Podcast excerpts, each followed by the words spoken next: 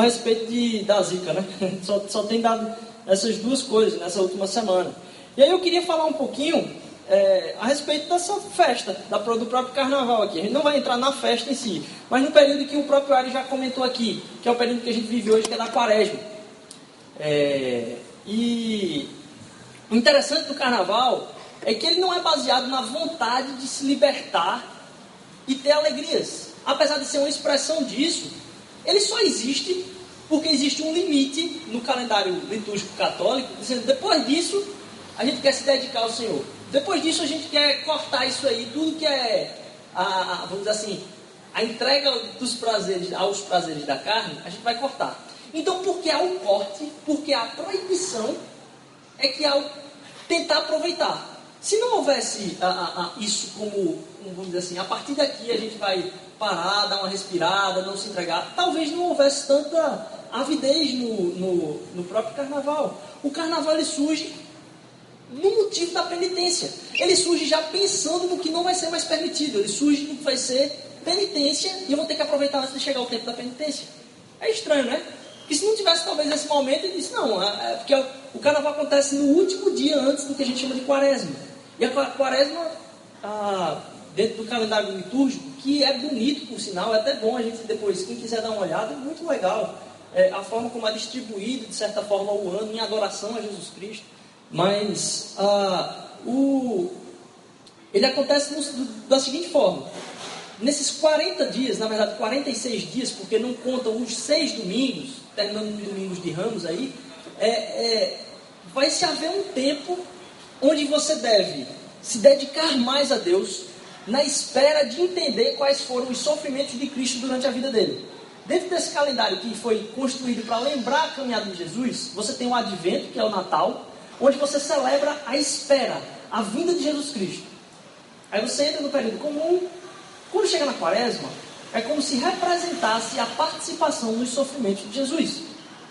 São esses 40 dias que simbolicamente podem representar, e foram usados simplesmente porque há um paralelo entre outras vezes que se, o, o, tempo de 40 dias foi, vamos dizer assim, simbólico dentro da, da Bíblia como a, a própria, época de Noé, o tempo de Moisés no, no, no, monte, no monte com Jesus, ou com, com Deus, no Monte Sinai, é, o tempo de Eliseu, e alguns outros, outros espaços, o próprio tempo de tentação de Jesus é, perante Satanás.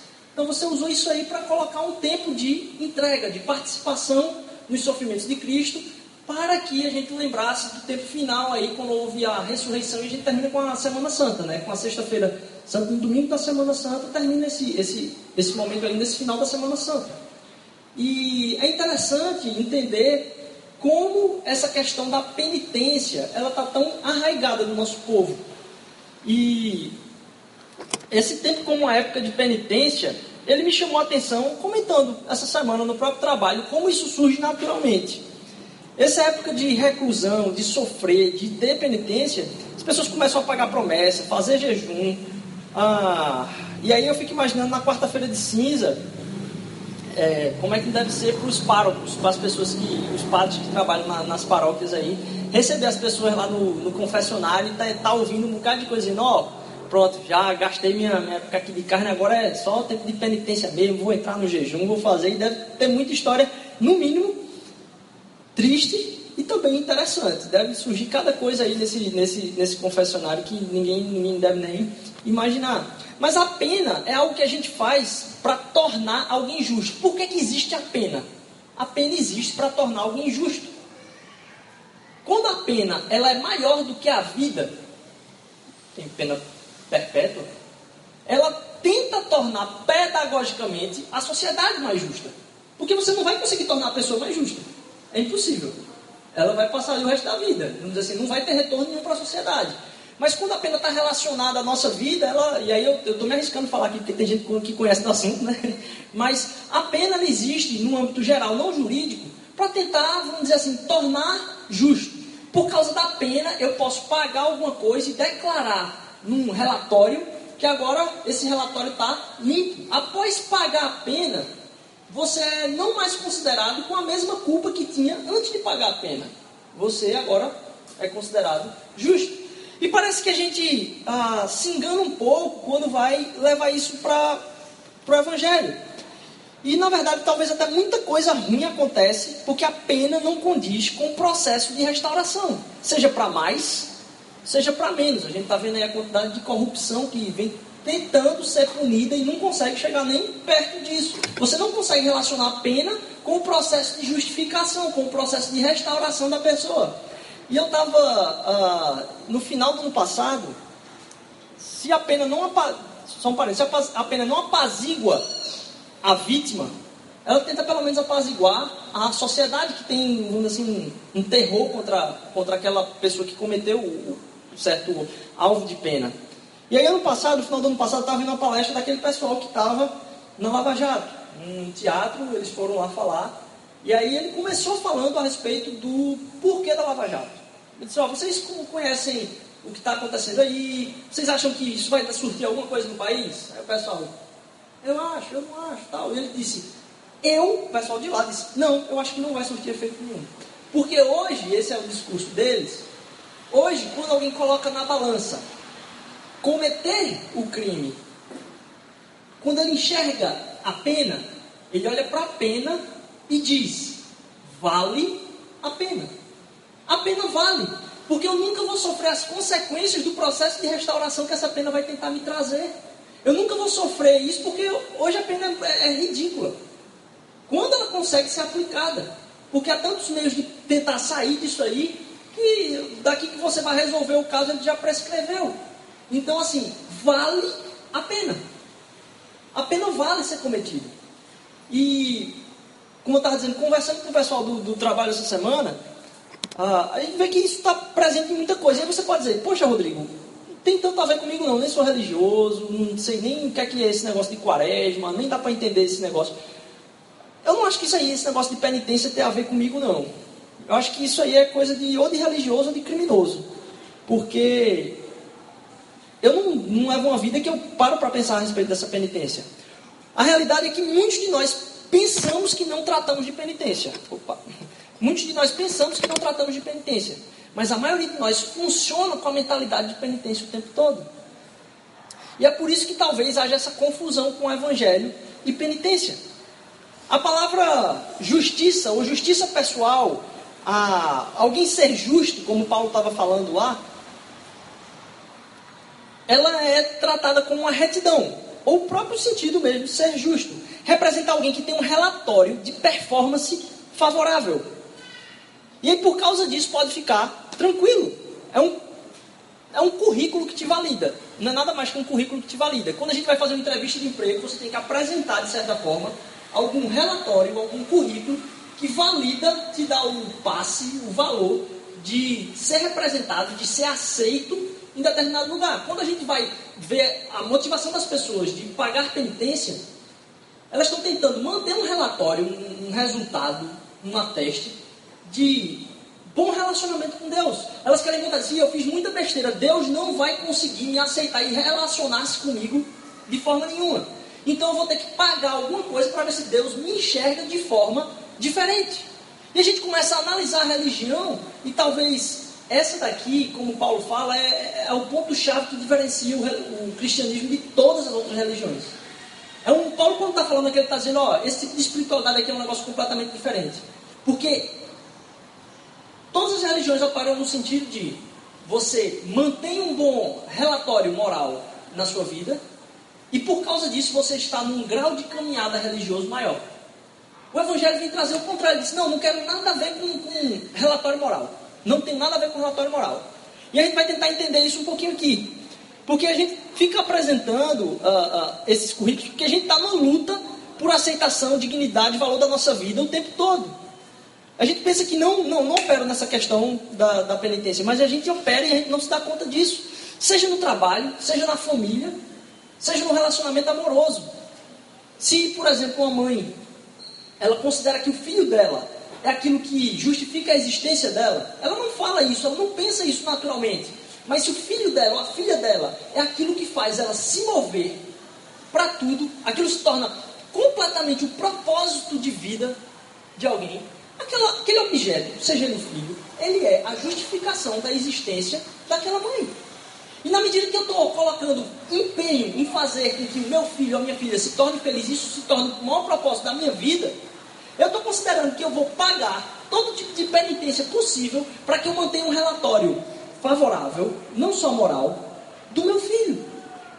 Eu vou me doar completamente para isso. Sabe o que acontece? Na verdade, os pais que acabam fazendo isso acabam destruindo a vida dos filhos.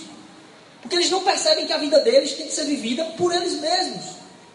Mas tem por trás alguém tentando se penitenciar pela vida do próprio filho. Então, a gente se penitencia por várias coisas. Aquilo que a gente paga o preço alto para manter o diploma, para manter o quadro de bom pai, para manter. Eu não estou sozinho, eu estou me relacionando com alguém, eu estou pagando uma penitência. Porque aquele estado, aquela placa, aquele quadro que diz assim, ó, Rodrigo é uma pessoa que tem uma namorada, Rodrigo é uma pessoa que tem uma esposa, Rodrigo é uma pessoa que tem um filho, aquilo que está justificando o fato de eu existir. E lendo algum, alguns artigos, a gente vê, por exemplo, alguns caras que trabalham principalmente na indústria cinematográfica, que após acabar o período assim, se aposenta, e a gente encontra isso no dia a dia também, volta para o trabalho, porque não consegue justificar a própria existência de outra forma a não ser produzindo aquilo pelo qual ele era aclamado, principalmente na indústria da fama. Aquilo que nos faz ser reconhecidos é o que justifica a nossa existência. Então a gente imagina que não trabalha na, na assim, no caminhar da penitência. Mas de certa forma todo mundo trabalha dessa forma. E o Evangelho vem para confrontar a gente nisso. Em dizer, ó, oh, não tem nada que você possa pagar que vai mudar o seu status com Deus. O seu status com Deus não muda por causa da sua performance. E a gente pode começar a se perguntar: o que é que hoje me faz uh, justificar minha existência? O que é que hoje se torna o adesivo da minha vida que diz: não, agora está ok. E eu vou batalhar por tudo para conseguir isso aqui, porque isso aqui é que traz a minha justificação de existência. Todo mundo faz isso, todos tentam justificar sua existência de alguma forma. E aí você pode pensar, eu não fico pensando o que os outros acham de mim, eu não tenho esse negócio que você está falando aí não, isso aí é um negócio para religioso, isso aí não é para mim essa conversa. Mas eu não dou, talvez, a mínima porque os outros pensam. Para mim, a justificação da existência perante outras pessoas, para mim, não importa. Na verdade, o que os especialistas dizem é que esse tipo de discurso é o que sai da boca do sociopata. Porque o sociopata é aquele que é capaz de cometer, evidente, assim, eventualmente, alguma coisa muito ruim, porque nada do que a sociedade acredita como um todo a respeito de você ou de ninguém importa. Então todo mundo está operando nessa base. E o sociopata é quem abraça essa dizer, oh, não, eu não acredito que nada nem ninguém vai influenciar minhas ações, porque naturalmente nós somos influenciados pelos nossos relacionamentos e pelo que os outros acham de nós. Todo mundo faz isso. E aí talvez você pode dizer, ó, oh, ah, eu vivo como acho que eu deveria, Rodrigo. Não tem nada a ver com isso aí, não. Eu vivo da forma como eu acho que eu devo viver e como talvez eu acho que os outros deveriam viver. Eu vivo do jeito que eu acho que todo mundo devia viver. E se todo mundo vivesse desse jeito que eu estou vivendo aqui, talvez fosse tudo melhor. A vida que eu vivo é uma vida boa, sem fazer o mal aos outros, somente. E a dificuldade disso tudo, da gente perceber que isso realmente não funciona, não é porque eu sou uma pessoa má. Não é esse o problema, apesar de acontecer e ser fato. Que a gente é muito mais, é muito mais mal do que a gente imagina. Mas esse não é o problema, o fato de eu ser mal. A questão é que todos nós entendemos que a gente é muito pior do que a gente deveria ser. Não tem ninguém acreditando em Deus ou não que não pensa, eu deveria ser diferente. Eu poderia ser diferente. Eu deveria não ser isso que eu estou fazendo aqui. Então, esse tipo de julgamento que tem alguma coisa pesando sobre a nossa cabeça, dizer, não, eu deveria ser melhor. Esse, o tempo todo, está na cabeça de todo mundo. E a gente começa a se pagar, a, a, entrar em caminho e dizer, não, então o que vai justificar? Eu pelo, eu pelo, menos tenho que ser um médico muito bom. Eu pelo menos tenho que ser um juiz muito bom. Eu pelo menos tenho que ter um emprego que me garanta comprar tal e tal coisa, viajar para tal e tal lugar. Se é alguém que representa a sociedade, eu posso dizer, bater no peito e dizer, ó, oh, eu sou. Você é o quê? Faz o que da vida? E aí você poder responder essa pergunta, e é isso que traz sua justificação de existência. E os religiosos realmente eles tentam viver como, vamos assim, achando que o que vai levar eles para algum lugar é a manutenção do relatório de bom posicionamento moral da vida deles, de ser alguém bonzinho. E o evangelho não tem nada a ver com isso. Quando você se baseia no currículo moral, você começa a julgar os outros. E todo mundo se torna um pouquinho religioso, na medida que julga os outros. Ou seja, hashtag somos todos religiosos.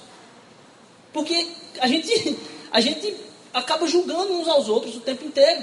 E a gente, o Evangelho vem para talvez tirar essa religião da gente. Entenda o que eu vou falar. O Evangelho vem para tirar o fato de eu conviver com a minha vida tentando mostrar para Deus que Ele tem que me aceitar por causa da minha boa performance, do meu bom currículo, da minha boa, vamos dizer assim, da, da, da estrelinha que eu tenho no meu papelzinho lá de boa pessoa. O Evangelho vem para tratar o contrário disso aí. E eu estava ouvindo a, a, história de um, um pastor que contou uma. Assim, quando se chegar lá no fim de todas as coisas, vai ter lá no céu, e a história envolvia até uma fita cassete da época. Imagina a época da, da, da coisa. Você imagina hoje, né? Acho difícil alguém lembrar daquela época que botar caneta para rebobinar lá as coisas. Hoje acho que muita gente nem mais sabe disso, como é que era. Mas bem, a, a, a, ele dizia que todo mundo talvez teria uma fita cassete no pescoço. Aqui. E lá, quando a gente se encontrasse com Deus, a pergunta que ia ser feita não era, olha, você, o que é que você fez na vida? O que é que, como é que foi? Não, a pergunta que, que ia, ia ser feita é, ó, dizer, ó, essa fita que está aí no seu pescoço gravou sua vida toda. Você vai ser julgado agora por aquilo que você estava julgando os outros. Então eu vou colocar a sua vida para ser julgada da forma como você julgou as outras pessoas. Vamos ver como é que você, como é que você sai. Você diz, vamos ver como é que você sai. Play. Como é que a gente deveria sair num momento como esse? Porque ninguém consegue se submeter aos próprios padrões que é colocado para a vida dos outros. Ninguém consegue se submeter a isso. Se a gente fosse julgado por isso, nossa, como a gente estava realmente acabado. E por isso que Deus vem derramar no coração da gente misericórdia, porque a gente entende isso. O Evangelho vem trazer para a gente o fato de que ninguém consegue viver pelos próprios padrões, padrões, nem o padrão que julga a vida dos outros. Então, no nosso coração é derramado misericórdia na vida, para as vidas das outras pessoas. O Evangelho de penitência, ele é um caminho que vai para longe de Cristo. Eu comecei a pensar qual é o tipo de cristianismo que as, que as pessoas imaginam do que a gente está falando aqui. É inacreditável como ainda há na cabeça das pessoas que religião e evangelho tem a ver com boa reputação. Pelas conversas que, que a gente tem a ver, assim, de, de vida de penitência, as pessoas enxergam que cristianismo tem a ver com essa vida de penitência, senão Deus não vai ficar feliz com a gente. E essa semana, conversando isso, eu disse: Poxa, como é que é necessário ter que explicar uma coisa que é o cerne do próprio Evangelho? Na verdade, a vida de penitência é o oposto do Evangelho, é tudo que o Evangelho não deveria se passar por. Como é que a gente consegue passar isso? Toda a teologia por trás da penitência é aquilo oposto ao que é a graça. Na verdade, Paulo está falando de uma espiritualidade até então não vista. O que Paulo está falando é que só o cristianismo se torna único. Porque ele é diferente de todas essas crendices que trazem a sua reputação, você se tornar justo pelas suas ações e quando você se torna justo, você começa a julgar outras pessoas. Você começa a se ver diferente dos outros, porque você consegue cumprir aquilo. E aí Jesus vai falar lá em Lucas capítulo 18, de 10 a 14, se alguém quiser abrir a palavra aí. Lucas 18, de 10 a 14. Lucas vai dizer, ó, dois ou Jesus vai dizer, dois homens subiram ao templo para orar. Um era fariseu, o outro publicano. O fariseu em pé orava no íntimo: Deus, eu te agradeço, porque eu não sou como os outros homens, ladrões, corruptos, adúlteros, nem mesmo como este publicano. Jejuo duas vezes por semana e dou o dízimo de tudo que eu ganho. Mas o publicano ficou à distância. Ele nem ousava olhar para o céu, mas batendo no peito dizia: Deus, tem misericórdia de mim, porque sou pecador. E aí Jesus fala: Eu lhes digo que este homem, não o outro, foi para casa justificado diante de Deus. Pois quem se exalta será humilhado, e quem se humilha será exaltado. O final do penitente é dizer o seguinte: graças a Deus por mim, que sou justo perante Deus. O Evangelho nos ensina a clamar a Deus, as graças de Deus, por Deus, por Jesus Cristo, e não graças a Deus por mim, graças a, a, graças a Deus por Jesus que derrama seu sangue e amor em minha vida. Lá em Salmos 49, 7, 8 vai dizer o seguinte: Homem algum pode redimir seu irmão ou pagar o preço de sua vida, pois o resgate de uma vida não tem preço, não há pagamento que o livre. A penitência, ela está para além de Cristo. Eu vou falar de novo. A penitência, ela está para além de Cristo. Deixa eu tentar explicar um pouquinho. Quando a nossa mentalidade de relação com Deus está baseada nisso, que eu tenho que satisfazer alguma coisa na minha vida para ser aceito, nessa relação de penitência, significa que faltou Cristo pagar uma parte da dívida. Cristo pagou a boa parte dela, mas ainda falta pagar um pedaço que ele não pagou. Quando a nossa mentalidade é da penitência, significa que a gente está para além de Cristo. Eu estou pagando este resto de conta que Jesus deixou faltando para pagar. É difícil de acreditar. De acreditar que já está tudo pago. Que a gente pode viver em liberdade de aceitação plena do amor de Deus. A gente só opera no pecado porque a gente não acredita que Deus aceita. E aí a gente volta à questão de penitência, a tentar se restaurar no relacionamento com Deus. Mas Deus promete uma caminhada que Ele vai estar nos abraçando o tempo todo. E aí você pode confundir o que eu estou falando aqui. Tem uma confusão no entendimento do perdão de Deus. Não dá para comparar, vamos dizer assim, permanecer diante do juiz que bate lá o um martelinho de madeira como dizendo, ó, oh, está justificado, está perdoado. Não é isso. Não é o martelinho de madeira que te libera. Porque olha a diferença. Não é que Jesus esteja falando para a gente, a gente está encerrando já agora aqui. Não é que ele está dizendo para a gente, ó, os teus pecados estão perdoados. Vai. Percebam a diferença. Jesus não está falando, os teus pecados estão perdoados. Pode-se embora. Não. Ele está falando, os teus pecados estão perdoados. Vem. Vem. Não há uma liberação, há um convite, há um relacionamento, apesar de tudo que foi assim, ferido, colocado como ofensa a ele mesmo. Então ele nos está convidando a dizer, ó, Rodrigo, pode viver sua vida aí, você está perdoado. Não, Rodrigo, eu quero viver junto de você, você já está perdoado. Rodrigo, não é vai, está perdoado. É, Rodrigo, você está perdoado, pode vir. Seus pecados estão perdoados. Vem. Não é que Deus ou Cristo está passando a mão na cabeça de todo mundo, dizendo, ó, está todo mundo perdoado aqui, não. Porque quem enxerga dessa maneira não está buscando uma relação, está buscando uma relação de controle. Não está buscando a relação em si, está buscando se utilizar. Não está querendo dependência de Deus, mas independência para si mesmo. Não está querendo se depender dele mais. Não, está querendo ter independência sua para si mesmo. Não há vontade de relação.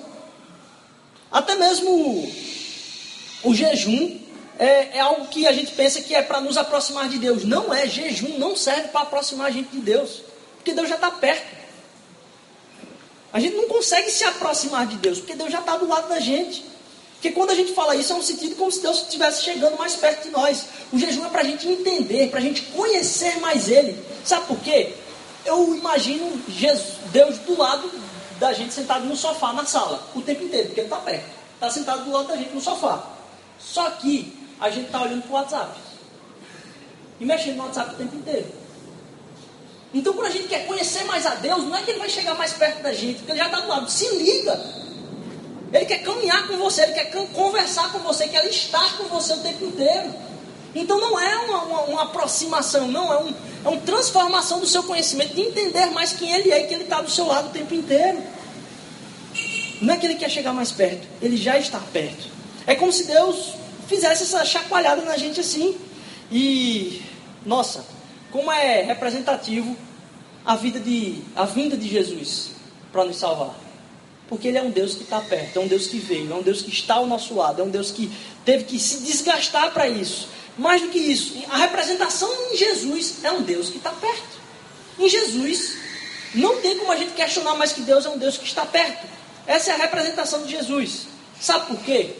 A pena, ela já foi paga. E quem mais pagou essa penitência foi Cristo. Mas a pena não foi por ele. ele não, quando a gente fala de penitência, a gente quer pagar uma pena por nós. Ele pagou uma pena não por ele, mas por a gente, por nós. Mais do que isso, Deus decidiu, e a gente volta porque a gente estava comentando no começo, sofrer a pena. Sabe o que isso significa? Que você vale a pena para Deus. A pena dele é porque você vale a pena. Eu e você estamos no seio de Deus, sendo convidados a ter uma caminhada de restauração. Se hoje foi horrível, amanhã a misericórdia de Deus sobre a nossa vida. Não porque Ele está passando a mão na nossa cabeça, porque a gente é transformado pelo entendimento, pelo conhecimento que Ele é um Deus de amor. A gente, se a gente entender como passando a mão na nossa cabeça, a gente não está interessado no relacionamento. E a gente não conhece o tamanho da pena que ele sofreu. A gente não conhece o que é essa frase, o peso dessa frase. Você vale a pena. E é isso que Deus fala para a gente o tempo inteiro. Você vale a pena. Trazer esse texto aqui hoje foi para que a gente possa entender que a nossa própria vida vale a pena, que a gente pode viver uma vida que vale a pena. Porque essa pena já foi paga. Não que a gente tem que ficar se penitenciando o tempo inteiro. Não porque a gente vai entrar numa recursão de tentar ser aceito ou colocar um quadro dizendo agora Rodrigo está com, vamos assim, um currículo legal. O currículo já está legal. O que eu vou buscar em agradecimento, o que eu vou buscar em aproveitar essa vida que vale a pena. Num relacionamento de um Deus que já está perto. Amém? Senhor Jesus, eu te agradeço porque a tua palavra ela vive eficaz, ela altera a nossa, nossa relação com o Senhor. A gente te agradece por todo mundo que está aqui hoje, Senhor Deus. A gente sabe que o Senhor tem ah, uma semana ah, para a gente aí pela frente, Senhor Deus, de derramar bênçãos nas nossas vidas, mas muito mais do que dar coisas, Senhor Deus é de transformar o nosso entendimento de que o Senhor está perto de nós o tempo inteiro, que a gente pode viver uma vida alegre, leve, porque a vida vale a pena, porque a gente vale a pena para o Senhor, Pai, porque o Senhor sofreu isso por nós, Senhor Deus. O Senhor foi que declarou ali na cruz, eles valem a pena, Senhor Jesus. Então eu te agradeço por tudo isso que o Senhor tem nos trazido aqui. A gente se alegra de estar aqui como igreja, Senhor Deus. Que o Senhor possa estar cada vez mais, Senhor Deus, levando pessoas a derramar o teu amor, a convidar mais pessoas, Senhor Jesus, a entender que amor é esse, Senhor Deus, a viver em comunidade, a estar mais perto, Senhor Deus, a caminhar junto e que a gente possa, Senhor Deus, pela tua graça, ser capaz de derramar essas tuas misericórdias que já foram derramadas nas nossas vidas, na vida de outros. Em nome de Jesus, amém. Obrigado.